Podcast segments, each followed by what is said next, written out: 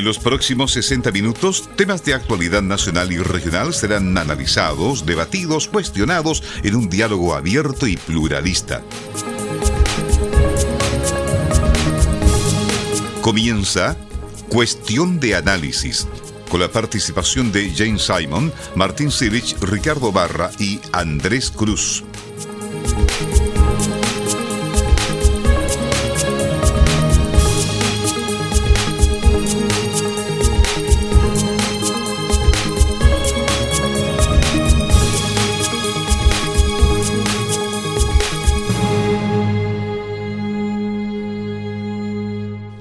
Tardes, queridas y queridos auditores de Cuestión de Análisis.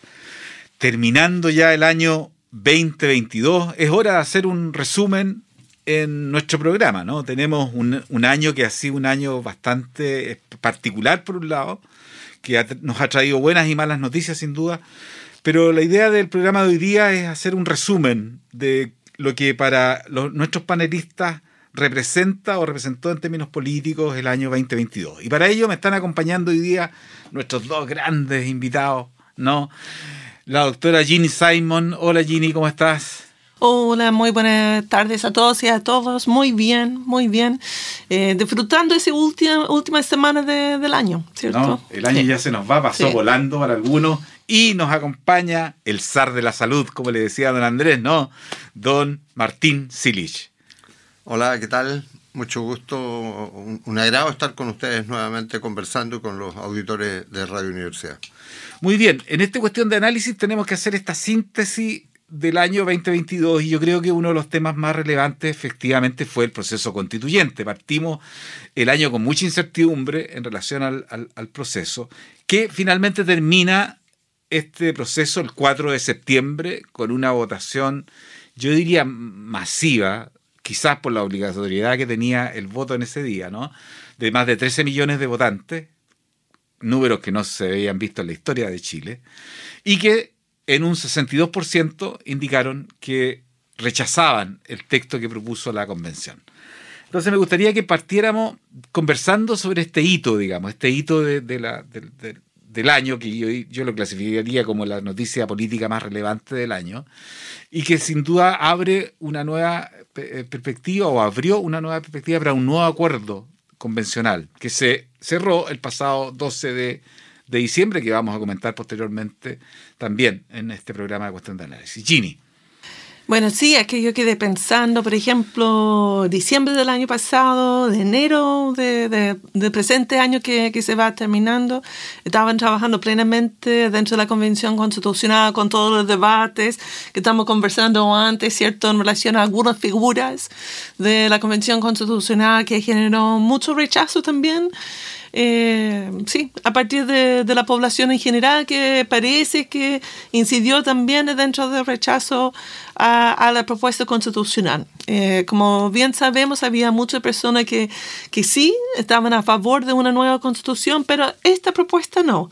Por eso vamos terminando el año con un nuevo proceso constituyente que ahora va centrando mucho más adentro de, de, Parlamento, de Congreso, y como conversamos eh, hace, hace varias semanas atrás, el tema de de la base constitucional que, que va planteando tiene que ver con, eh, de cierta manera, un, montón de temas. Y como tomaron varios temas que generaron especialmente ruido para, para los parlamentarios y parlamentarias, como por ejemplo eh, eliminar la Cámara de Diputados y reemplazarla con, oh, perdón, eliminar el Senado y reemplazarlo por la eh, la Cámara de las Regiones, que desde una lógica del Estado regional, yo, yo diría especialmente eh, para mí, yo imagino para muchos que están a favor de descentralización, como esa idea de un Estado regional era muy atractiva, que uno quería que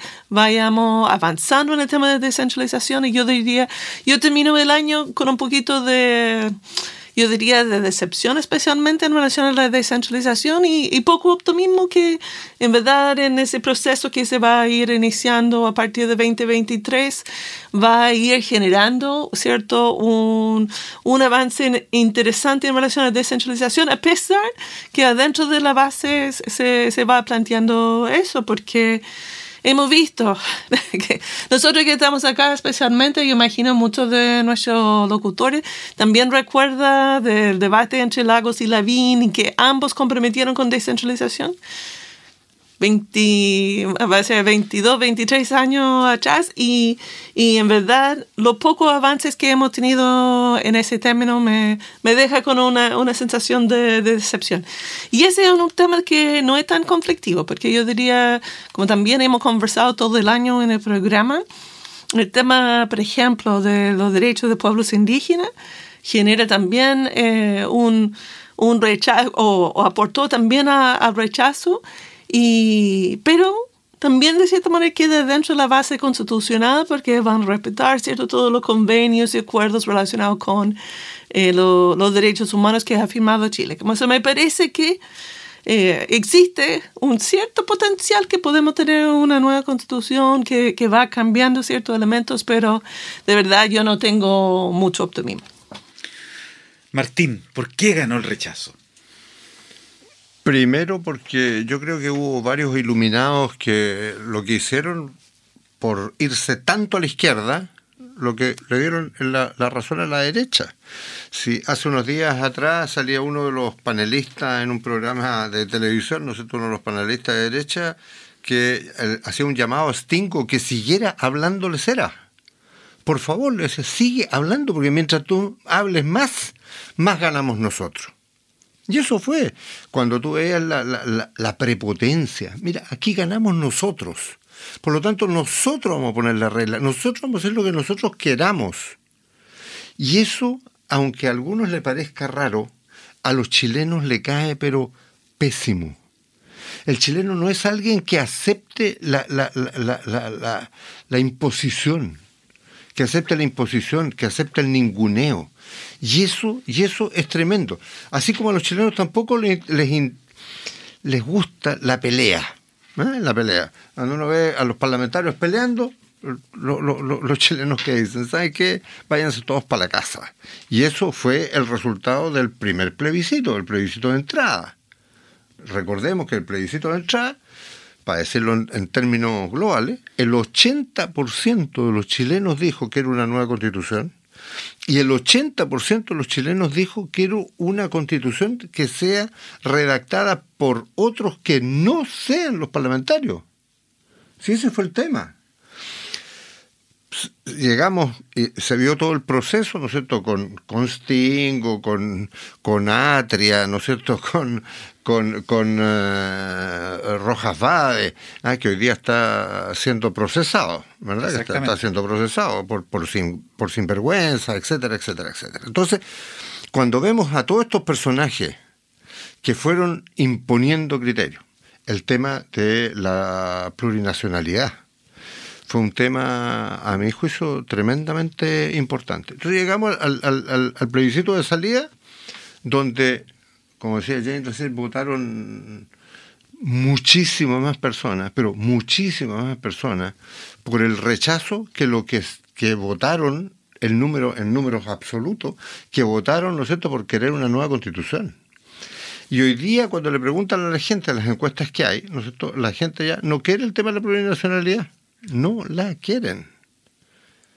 Quieren los derechos de, de, de, de los pueblos originarios, pero por supuesto, por supuesto. Entonces, yo creo que ahí hubo un tema y nos farreamos, eh, digo, nos farreamos como Chile, sí. nos farreamos como Chile la posibilidad de haber hecho una constitución en la que hubiésemos puesto más hincapié en, en, en los derechos y los deberes y en las garantías sociales, salud, educación, eh, pensiones también. Pensiones, pensiones dignas y justas, etcétera, ¿no es cierto? Y poner las bases, las bases, ¿no es cierto?, para ir disminuyendo esta inequidad brutal que fue la que provocó el estallido social en Chile, que ese es el tema, el tema real. Y, esa, y eso lo farreamos. Y hoy día estamos en, en, en, el nuevo proceso, en la nueva discusión, ¿verdad? Eh, eh, que está de nuevo en el tema de eh, lo que tanto, lo que tanto peyorativamente los muchachitos de la política, ¿no es cierto?, llamaban la cocinería. Y hoy día están en la cocinería. Están todos ellos metidos en la cocinería viendo cómo se eligen los 50, cómo se eligen los 24 que va a elegir 12 y 12, ¿no es cierto? 12 el Parlamento, ¿eh? y cómo se van a elegir los, estos jueces, estos ayatolas, ¿no es cierto?, que van a ser los que van a ser los garantes de la Constitución. En eso estamos, en eso estamos hoy día. Ahora, yo espero realmente, porque como se ha dicho claramente, esta es la última oportunidad que tenemos para construir una eh, constitución que sea aprobada por todos y que sea mejor que lo que tenemos hoy día. Porque lo que tenemos hoy día evidentemente no da el ancho para construir un país más justo, un país más equitativo hacia el futuro. Mira, yo creo que también hay un elemento ahí eh, de, farreo, como tú muy bien lo describes. Yo creo que hubo un farreo, digamos, importante de un proceso que, em, que eh, es legítimo porque el pueblo chileno lo votó, ¿ya? Eh, pero que yo creo que no se puede comparar el, plebiscito, digamos, de entrada al proceso con el plebiscito de la salida, porque son dos escenarios electorales muy diferentes. ¿ya? Uno con un voto obligatorio a la salida, es tanto que hoy día se está proponiendo, ¿no reinstalar el voto obligatorio. ¿ah? dado el, resultado que hubo de, este proceso electoral. ¿no? y eh, el, tema de que de una u otra manera se propusieron temáticas que quizá no, no llegaron a la comprensión del pueblo chileno, la convención no supo leer. ¿ya? Muchos de los problemas que el, Chile real estaba, estaba eh, viviendo, a pesar de ser elegido, ¿no es cierto?, para resolver los problemas del Chile real y que de una u otra manera, aquí mismo lo comentamos en este programa, era un, una representación bastante más fiel de lo que podía ser el Chile que, que se quería representar en la, en la, en la convención. ¿Ya? Y yo creo que eso motivó después que hoy día estemos acudiendo a los expertos de nuevo. ¿no? Eh, es un elemento que sin duda hay que, hay que eh, considerar. Ahora yo creo que el rechazo, eh, el rechazo se, rechazó por distintos motivos. ¿no? Tiene múltiples aristas, Desde aquellos que querían cambiar la constitución, pero no les gustaba el, texto que se les propuso, aquellos que no estaban de acuerdo en particular con el régimen político que se proponía o con el régimen del sistema de justicia. En cambio, en otros temas parece que había más consenso. Yo creo que también es un elemento que habría que considerar en este nuevo proceso para evitar un segundo fracaso. Yo creo que Chile ya no aguantaría un segundo fracaso de esto, ¿no? Sí, yo, yo comparto plenamente. Yo encuentro que otro fracaso, eh, otro rechazo eh, sería muy grave. Yo creo que hay bastantes posibilidades que hay, porque como un péndulo me parece que vamos de un lado al otro lado, a dos extremos de cierta forma. Como eso, el proceso, el primer proceso fue mucho independiente, ¿cierto? Baja participación de, figuras políticas, donde los partidos, bueno, de la derecha, ¿cierto? Chile Vamos tenía representación más, más de partidos y Frente Amplio. Pero, por ejemplo, el Partido Socialista, el mismo Andrés, ¿cierto? Que comparte con nosotros muchas veces el debate, fue en eh, el Partido Socialista, ¿cierto? Pero como independiente. Ahora vamos a volver, ¿cierto? A, a una posición, bueno, expertos también pueden ser considerados como independientes, pero el hecho que los partidos políticos van a asignar implica que tiene, o más que los partidos, los parlamentarios, implica que tiene cierta lealtad o tiene que responder a quien le asigna. Y ese me parece que puede ser grave y no va a representar la diversidad que ha representado, que representó yo encuentro la Convención Constitucional. Los escaños reservados va a ser supranumerario, que dice en porcentaje eh, parecido a la porcentaje de, voto que tiene, no sé cómo planifican calcular ese tema, y que, pero sí se va a mantener el tema de, de paridad de género que me parece mm. positivo en general. Pero que me preocupa es que por ejemplo, en mismo descentralización hemos conversado, yo diría, este año como años anteriores, la importancia de establecer la residencia de los y las candidatas que se presentan en un distrito o una circunscripción y no hay claridad en, en el actual proceso cómo va a ser, cómo se podemos tener ciertas personas que llegan por avión para inscribirse dentro de nuestro, nuestra región, pero al final tiene poco contacto y todavía hay una... Nos está pasando algunos Sí. senadores nuestros de esta región Sí. que no viven acá y por lo tanto cada vez que la prensa, digamos, hace un análisis de lo que los parlamentarios locales piensan, no aparecen. Pero si no están. Sí. No, están, viven acá, no tienen a su familia acá, no tienen a sus hijos en los colegios acá ni en las universidades acá. Están todos en Santiago. Claro. Entonces, es un tema. Ahora, yo creo, yo creo que los temas, el, tema fundamental de descentralización pasa por recursos y autonomía. Las dos cosas. Y eh, yo, yo fui muy crítico al tema cuando se dijo, ¿no es cierto?, esta Cámara de las Regiones, porque era una Cámara absolutamente asimétrica, era bicameral, pero absolutamente asimétrico, con, con, con este Senado, entre comillas, regional, ¿no es cierto?, que no tenía los mismos poderes que la Cámara de Diputados que no los tenía. Entonces no había el contrapeso, no, no existía el contrapeso. Esa es la, la- primera cosa. La segunda cosa, que en ninguna parte apareció allí tampoco, ¿no es cierto?, el tema de eh, los candidatos de regiones. No apareció, no apareció, se lo farrearon, esa cuestión no la pusieron en ninguna parte. En ninguna parte aparecieron los temas reales, por ejemplo, que, que le importaba a la gente. El tema de seguridad ciudadana o el tema de seguridad. No apareció en ninguna parte.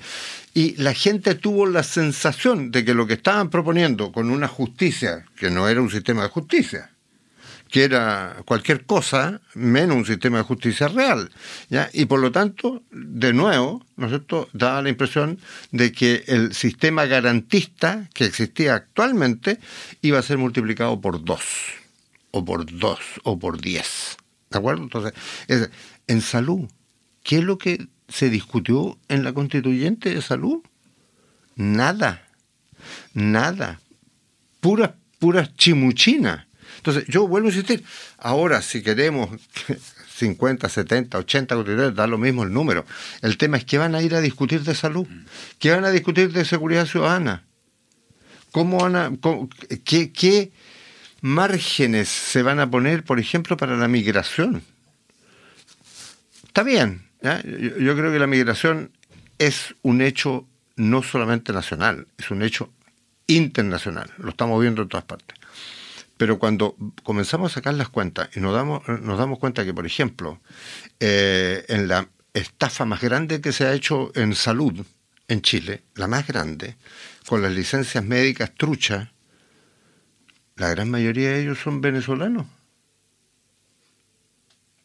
Entonces, cuando, cuando vemos eso, ahora, digámoslo de otra manera, para que no sea, ¿no es cierto?, ni racista, ah, ni, ni, ni, ni, una lucha contra los inmigrantes. Yo diría, cuando, cuando no existe una base clara para decir cuál es el precio que tú pagas por ser sinvergüenza y por ser ladrón, estamos en el peor de los mundos. Estamos en el mundo, ¿no es cierto?, de, de, de, de, lo que se robaron cientos de millones de dólares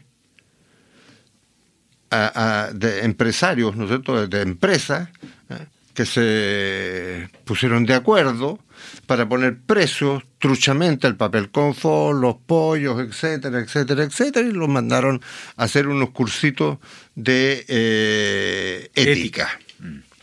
Entonces, cuando eso no está claro, cuando no está claro que un político corrupto tiene que perder sus derechos, que no puede ser que fue un ladrón como alcalde y terminó siendo elegido como diputado. No, perdón. Si eso es la, la- la constitución, lo, lo esencial de la constitución, a mi juicio, no es un problema jurídico, es un problema ético, es un problema de relaciones morales, de relaciones entre los ciudadanos.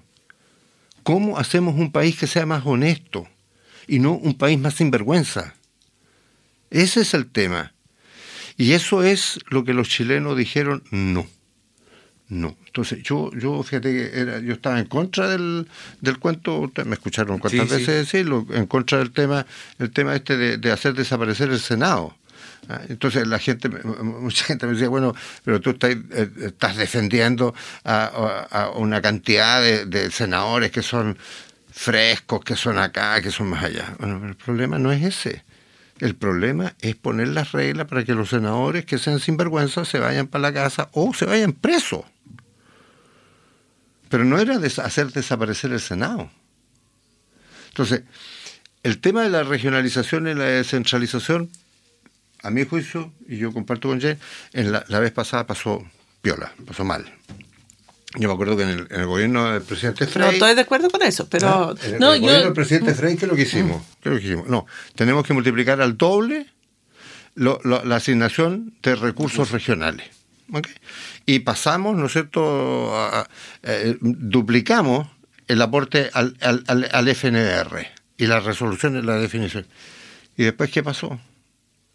Cada vez se fue achicando más el FNR, el Fondo Nacional de Desarrollo Regional.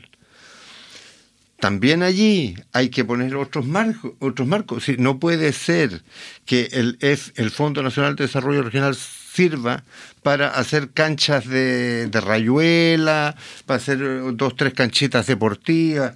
Sí, eso es Fondo Nacional de Desarrollo Regional. No es solución de problemas ni deportivos, ni de salud, ni de educación. No, es de desarrollo regional. Entonces, ahí es donde hay que inventar, ahí es donde hay que poner innovación y ahí es donde las universidades regionales tienen que tener un peso mucho más fuerte, mucho más grande que lo que tienen hoy día. Exacto. Ese es el tema. Pero Gina estaba expresando algo ahí. Eh, eh, sí, es que eh, quizás eh, no me clarifiqué bien. Yo encuentro, yo personalmente estaba a favor de la manera de conceptualizar el Estado regional y que la Cámara de las Regiones es como complementario a lo que es el Estado regional, ¿cierto? La idea era de, de ir avanzando hacia... Hacía justamente como un bicameralismo más asimétrica, donde la gran mayoría de las decisiones se toma adentro de la Cámara y se buscaba como equilibrar mejor la relación entre la Cámara y el presidente. Ahora, se vuelve a, no, no a foja cero, yo diría, se establece que va a haber muy pocos cambios en el régimen político, el sistema político, se va a mantener obviamente presidencialismo, se va a mantener las dos cámaras y se va a mantener el gasto exclusivo para, para el presidente, que de cierta manera va limitando muchos elementos que se, se puede ir abordando. Ojalá que se va abordando mucho más el tema de los partidos políticos que hemos conversado eh, en el pasado, que hay 20 partidos, me parece, con representación actual dentro del Congreso. Eh, se nota, ¿cierto?, que hay una fragmentación también, que en verdad, a pesar que son partidos políticos, en verdad son personas bastante independientes si pensamos en el Partido de la Gente o en el Partido Republicano, ¿cierto?, que no forman parte de- del acuerdo eh, con una nueva constitución en la nueva Sí. ahora, sí, ya. Bueno, Eh, pero no, no, no. Los, No. los republicanos no. No. los republicanos ni partido de la gente. Y ambos han tenido gente que antes estaba en eso, que ha ido dejando, eh, a pesar que comparten ciertos elementos. Y los partidos políticos son fundamentales para que Absolutamente. el sistema democrático pueda funcionar, dar estabilidad al sistema. Y ojalá que, pero hay que, hay- yo diría no, ojalá, hay que establecer ciertos requisitos en relación a los partidos para que ellos van aportando a un fortalecimiento de la democracia, que eh, no hemos visto, yo diría, cambios en ese Sí, sentido. En eso yo, yo comparto contigo que hay que fortalecer los partidos políticos, porque una de las razones de, del- del- del- la debacle en, en- en la constituyente fue esa. No había partidos que dirigieran el cuento. Entonces, cuando, cuando cada uno, ¿no es cuando comienzan a discutir cada uno lo propio, lo personal, la- las pro- estamos mal. Estamos mal. Los partidos políticos tienen que servir para eso, para generar un consenso, por lo menos, ¿no es cierto?, consensos de posiciones y que logren un mejor diálogo. Ese es el tema. Entonces, eh, por eso yo insisto, ¿eh? el, tema, el, tema, el, tema en la política se llama honestidad y transparencia. Eh, Si, los partidos políticos, ¿no es? Si, si en los partidos políticos nos dijeran, mire, si usted es militante de partido político y usted es un sinvergüenza, es peor que si usted fuera un independiente y fuera sinvergüenza. O sea, debiera ser un agravante debiera ser un agravante para un parlamentario ser ladrón o ser sinvergüenza. Debiera ser un, eh, un agravante y un agravante muy alto, muy alto, de, de tal manera que a nadie se le ocurra entrar a la política para robar, que a nadie se le ocurra entrar a la política para, para, para hacer sinvergüenzura. ¿De acuerdo? Ahora, mira, eh, estamos en, el, en, la época de la digitalización, ¿no es cierto? Y, y, este país no, no sabe controlar nada. Cuando vemos en las municipalidades cómo de repente hay municipalidades que hay escándalos pero gigantescos de, de, una alcaldesa, ¿no cierto?, compró no sé cuántos miles de peluches para regalar. Perdón, si compraste miles de peluches, eso tiene que aparecer, aparece en, en, en las cuentas de la municipalidad y por lo tanto la Contraloría tiene que hacer ese, ese, ese control. No puede ser que hayan defraudado al país en miles, miles de millones por licencias médicas. Que una persona, un médico dio 100, 200 licencias médicas diarias. Es imposible. Es imposible. Y esas licencias están, están numeradas, están numeradas, tiene que, eh, es el control, el control del, del Ministerio de Salud, debería estar encima de eso. Y claro, como tú dices, pero por todo el tema digital hoy día que facilita la vigilancia, el seguimiento. O sea, no le dejemos solo la vigilancia a Facebook, Google y a las ah, grandes corporaciones. Absolutamente. Oye, narcotráfico. Cuando vemos nosotros el narcotráfico, vemos, vemos gente que tiene 6, 7, 8 autos, cada auto, ¿no es cierto?, de 140, 150 millones de pesos ¿ah? eh, eh, y, viven en una población marginal. Uno dice, pero perdona, a ver, ¿cómo? ¿Cómo? ¿Cómo? ¿Ah? ¿Cómo? ¿Cómo? Oye, vamos a tener que irnos a la pausa, porque ya está llegando el momento de la pausa. Y en esta pausa vamos a proponer un tema que fue uno de los mejores discos del año, de acuerdo a Culto de la Tercera, que hizo un ranking de los mejores discos, ¿no? Y corresponde al grupo chileno Congreso con con un nuevo disco que sacó hace muy poco que se llama Luz de Flash y el tema es el álbum de fotos.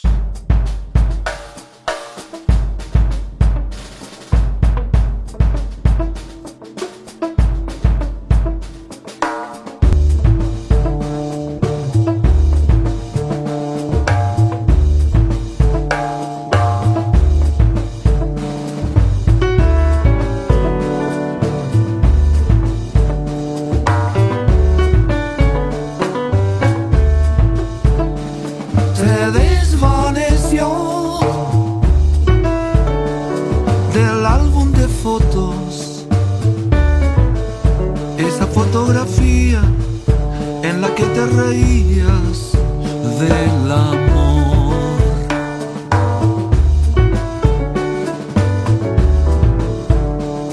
Me queda el papel de bordes picados. Hoy testigo mudo, suelo evaporado. Que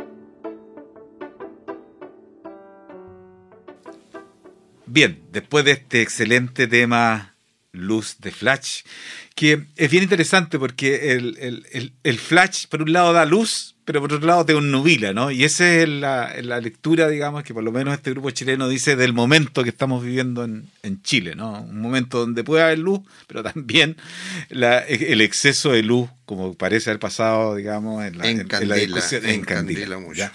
Pero también este año 2022 comenzó un nuevo gobierno en Chile, ¿no? Y, y tenemos el gobierno del presidente Boric, ya que comienza el 11 de marzo de- de- del 2022. ¿Cómo, ¿Cómo vieron ustedes al gobierno este año? ¿Cuáles son los elementos que podrían ser característicos? El cambio de gabinete, etcétera. Pasaron cosas bien interesantes durante el 2022. Ginny, Bueno, hay, varios elementos allá, especialmente, eh, cierto, en la inauguración de ceremonia de inauguración y eh, de juramento como presidente, eh, se presentó una serie de, de como modificaciones buscando ser más innovadores, menos tradicional, etcétera. Pero yo diría que, que marcó especialmente el inicio, ¿cierto? Fue el, eh, como la que tan corto la luna de miel y especialmente cierto la visita de Esquiasiches que eh, fracasó completamente y a pesar de, de mucho blindaje etcétera al final queda bajando eh, de su cargo y, y se reorganiza y se va entrando mucho más eh, socialismo democrático hacia eh, en el gobierno que ha sido bastante clave para, para ir tomando. Yo también, eh, como en el año que hemos visto, pues de cierta manera es eh, como un, nuevo grupo, pero al mismo tiempo depende mucho de como políticos que quizás no se visibilizaba tanto durante los gobiernos de la Constitución y la nueva mayoría, pero claramente ahora eh, están jugando un rol muy importante, como Mario Marcel. Eh, yo encuentro, yo creo que estamos todos de acuerdo en el país que Mario Marcel ha sido clave en relación al manejo del gobierno, de, de, dar un piso en el tema económico para que se pueda enfrentar el tema. Y la incorporación, ¿cierto?, de, de eh, Analia González como adentro Uriarte. de... Uriarte. Eh, adentro de adentro de, gabinete también. Pero también quiero destacar, porque muchas veces no, no la visibilizamos tanto, aunque al inicio sí, Camila Vallejos como vocero de gobierno ha jugado un rol excepcional y de ir pensando que muchas de las personas que fueron dirigentes y dirigentes durante el movimiento universitario de 2011 jóvenes, ¿cierto? Eh, no, recuerdo el promedio de edad, pero son, yo diría, como los y las ministras más jóvenes que, que hemos tenido combinado, ¿cierto? Con, eh, como dije, algunas personas que son como, como más de, de carrera en términos de lo político. Y yo imagino que Martín, que tiene, ve el vaso medio vacío, como si yo lo voy a hacer el vaso medio lleno, de cierta manera, ¿sí o no? No, no. Pero es que, es que han habido como, cierto, eh, han habido problemas, pero yo encuentro que ah, buscan eh, atrever de, de transformar el sistema, pero sí, dos personas que fueron clave en la campaña, Iskia Siches y Giorgio Jackson, ahora tienen un perfil mucho más bajo. Eh, y que yo agradezco que uno ve muchas figuras nuevas adentro como justamente la, la, ministra de Salud, me parece muy interesante y, y, poco a poco vamos, vamos avanzando. No es claro para mí si hay un nuevo ciclo político y qué va a pasar después del actual gobierno, si, si vamos a volver hacia un gobierno de la derecha, qué podría ser la figura allá.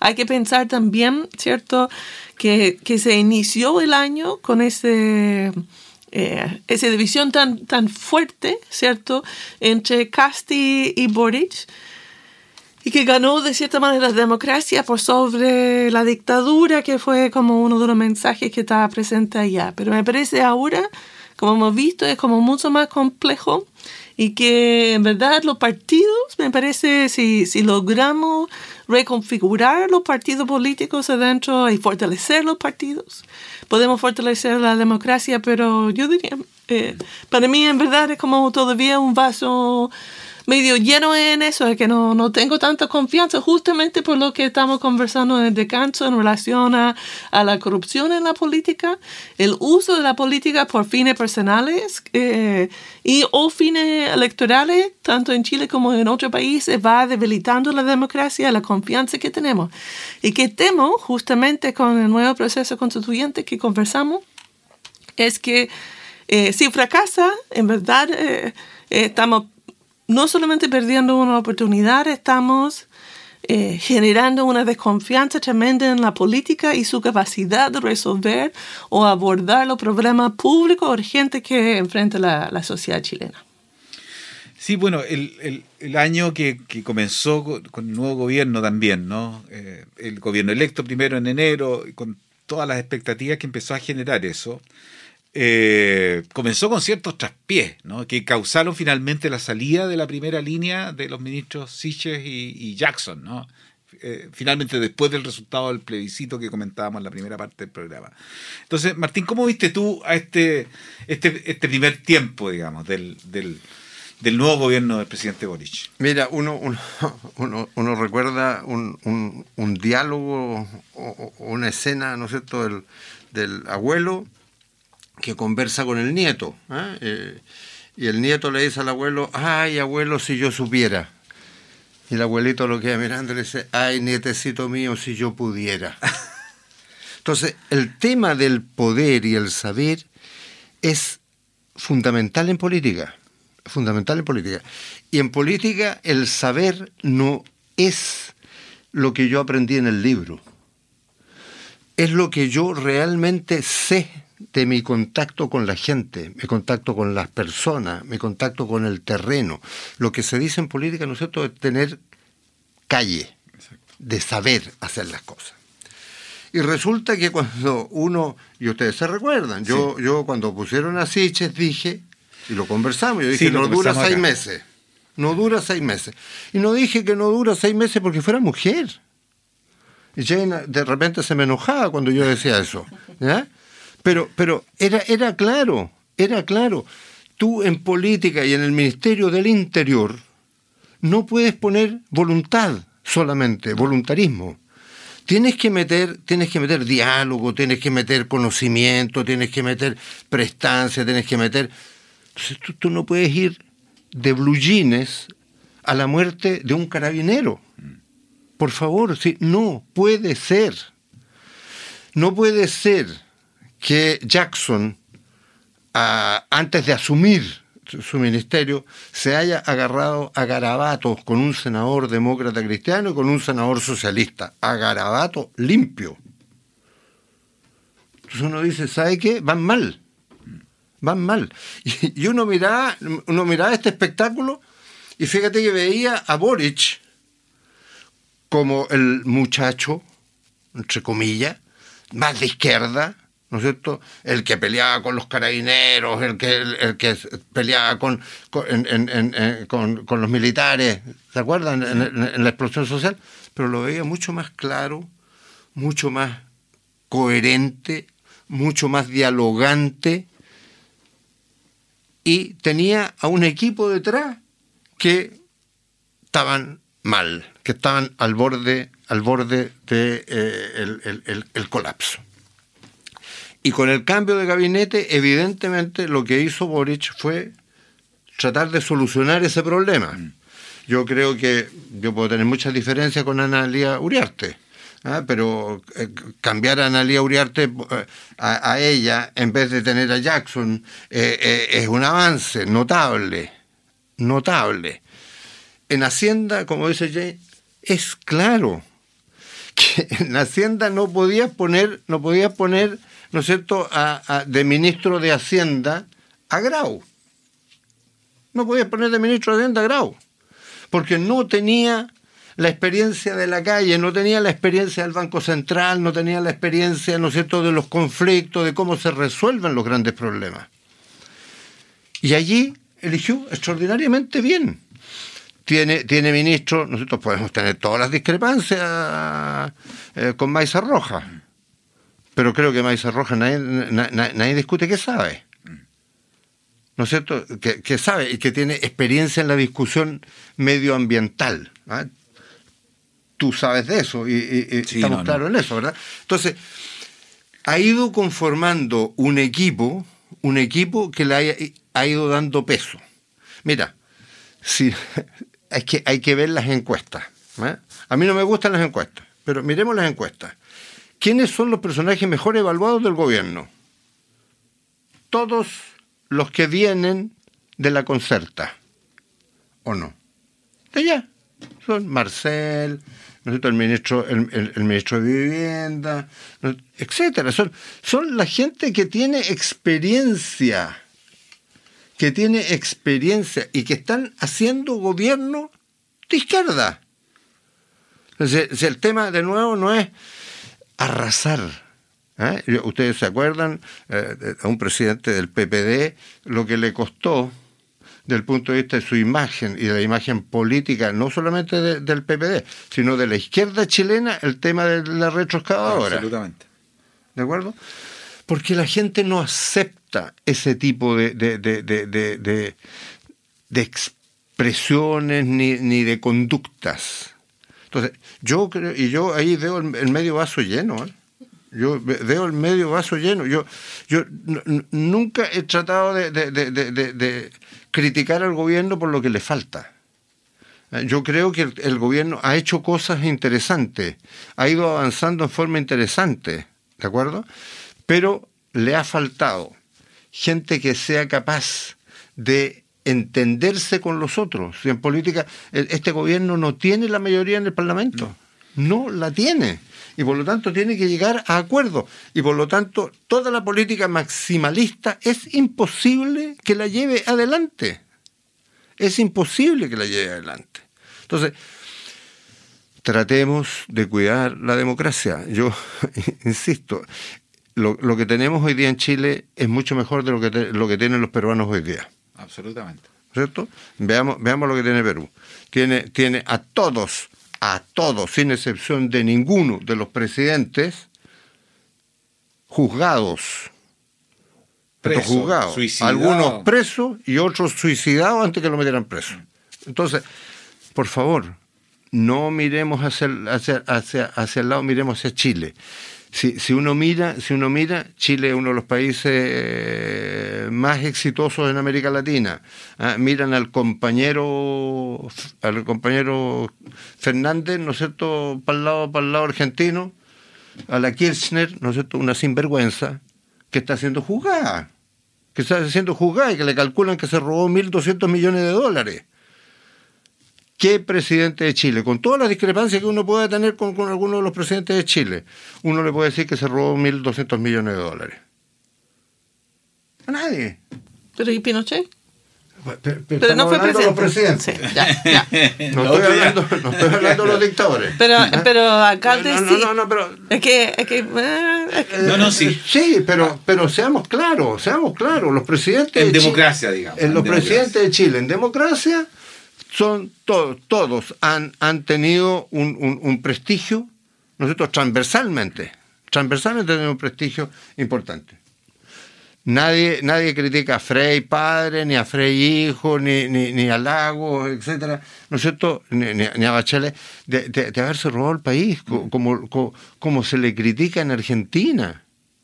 Entonces, de nuevo, yo creo que el medio vaso lleno es que este país es un buen país. ¿Que tenemos posibilidades de ser mejores? Sí, tenemos posibilidades de ser mejores. Y eso es lo que tenemos que cuidar. Y eso es lo que tenemos que cuidar. Ahora, para lograr eso hay que fortalecer los partidos políticos, desgraciadamente. Porque si cada uno va a entrar a discutir sus propias teorías ideológicas, su propia ideología, su- no vamos a llegar a ninguna parte. Tenemos que fortalecer los partidos políticos, pero tenemos que poner niveles de éticos para los partidos superiores. Eso, eso es fundamental. Eso es fundamental. Oye. y los parlamentarios también, ¿no es cierto? Y los parlamentarios también, no puede ser que los parlamentarios tengan las dietas que tienen, la, la- que tengan las preventas que tienen, etcétera. Eso yo no lo acepto. Creo que eso, eso es algo que vamos a tener que cambiar, porque por eso está desprestigiada la política. Sí, yo diría que hay una frase que va a definir quizá, ¿no es cierto?, el devenir político del 2022, ¿no? Que, que partió con el inicio del gobierno, que fue otra cosa es con guitarra. Ah, sí, pues. Sí, Pero que yo lo- diría, oye, si, que si lo tuviéramos que hacer como un titular, una cuña, Pero que lo reconoció el presidente. Sí, por, por favor, eh, eh, por favor. El mismo presidente Boric dijo, ¿no es cierto?, el otro día, otra cosa con guitarra. Y cuando fue a la Araucanía y, y- y- y dio estas expresiones, ¿no es cierto?, ¿cómo le fue con la encuesta? Se fue para arriba con la encuesta. Si no es que las encuestas sean tan malas, ¿ah? muestran un poco la sensación, la percepción de la gente. Sí, yo quería comentar eso también, que igual nosotros vimos con los gobiernos de la derecha, ¿cierto? La diferencia entre gestionar una empresa, donde uno tiene mayor flexibilidad en las decisiones, etcétera, en la planificación, etcétera, versus lo que uno puede ser dentro del Estado como ministra o como subsecretaria, que igual ahora uno observa, porque estaba pensando en relación al Ministerio de Ciencia y Tecnología eh, y Conocimiento, Sí. innovación, no me recuerdo todas las cosas que va allá, pero, pero esencialmente como un, un ministerio nuevo, muchos de los académicos y académicas que es cierto que están adentro, que eh, obviamente todos siempre criticaba y quería un ministerio, ahora se da cuenta que en verdad es otra cosa con guitarra que uno tiene que hacer. Yo, como de, de respetar todo el procedimiento y muchos de los procedimientos están allá justamente para limitar la corrupción, de, de visibilizar, de hacer la transparencia. Y voy a aprovechar brevemente de, de resaltar que eh, al final de abril vamos a tener el Congreso Nacional de Gobierno Abierto, que es como el componente mucho más allá de solamente la transparencia y la idea que el gobierno debe ser abierto a, a todo el mundo y así también uno va evitando muchos los problemas de corrupción en, en lo público. Eh, va a ser bien interesante el tema. Esto va a ser acá en el campus de la universidad. En el campus, sí, está- estamos organizando desde nuestro departamento y van a ver, sí, es súper interesante porque quizás en justo eh, a la vuelta al próximo año podemos ir como conversando sobre el tema, que Chile ha participado mucho en todo que el gobierno abierto y hay muchos países que han avanzado mucho más que Chile, a pesar que Chile tiene yo diría, bastante avanzado en el tema de transparencia, ¿cierto? Pero, pero hay que avanzar Sí, aún más, yo sí, diría, ¿no? Estos exactamente, casos, o sea, los mismos casos que mencionaba Martín en su intervención sobre el tema de las licencias falsas, esta corrupción que se ve en los alcaldes. De hecho, hay un me tocó leer en el mostrador creo un análisis sobre el tema de la corrupción y donde decía que las instituciones más proclives a eso son los municipios, los gobiernos locales, que hay que tener ojo con el tema de cómo se gestionan, se administran los recursos en los gobiernos locales. Ya decía como ahí había un hay un hay ciertos espacios de vacío, digamos, a propósito de lo que pasó con el alcalde, el ex alcalde de Vitacura, pero estamos llenos de esos ejemplos a nivel nacional. Sí, pero también, eh, como para explicar un poquito Sí. el tema a nivel local, eh, también de, de ir modernizando mucho de las normas, porque yo creo que eh, especialmente en, en las comunas rurales, muchas veces eh, esa norma que está diseñado mucho más como para Vitacura, donde hubo Sí. mucha corrupción, no favorece o, o complica una gestión más ágil en territorios rurales donde eh, quizás no hay tantas boletas, etcétera. Como eso hay todo un debate, discusión como bien interesante allá, pero sí tenemos que avanzar en hacer una gestión mucho más ágil, transparente, Una abierta y no corrupta. Una gestión más abierta, más transparente, es lo que Sí. conversábamos recién. Sí. Todo eso se puede hacer hoy día con la informática. Si yo como ciudadano debiera de poder entrar al municipio de Concepción y ver en qué están gastando la plata. Si yo ahí pago mi- mis patentes, pago... eh, ¿Por qué no, no, no, no puedo tener yo el control directo Sí. sobre eso? Oye, bueno, ya estamos cerca del término de nuestro programa. ¿Qué mensaje les mandamos para un 2023 a todas nuestras y nuestros auditores? Ginny, Bueno, yo- mensaje de esperanza. Sí, sí, yo, yo siempre hay que tener un mensaje de esperanza pensando en 2023 y, y que cada uno aportando con un poco puede ir transformando el mundo, ¿cierto? Con un, su granita de arena, como, como siempre dice. Como eso, yo diría, yo deseo mucha generosidad y salud, obviamente, pero generosidad hacia los demás, porque a veces cada uno está compitiendo y uno concentra en lo que uno necesita y en verdad hay muchas personas que tienen muchas necesidades y con un poquito de, de compartir cada uno eh, se puede hacer un mundo mucho más amigable. Muy bien. El mensaje para el 2023, Martín. Mira, eh, el 2023 va a ser mejor que el 20 que el 2022, digamos. ¿eh? Eh, y por lo tanto decirle que Chile es un buen país, es un excelente país, puede ser un país mejor y esa es la gran, la gran, la gran ventaja que tenemos. Bueno, y el saludo de todos los panelistas de cuestión de análisis para que todos pasen unas muy buenas fiestas de fin de año, que tengamos una celebración tranquila del año nuevo y que partamos el año 2023 con la esperanza, el ánimo que nos planteaba Ginny y Martín en este programa. Nos seguimos escuchando en este mismo punto del dial durante el 2023, así que que tengan unas muy buenas fiestas de fin de año.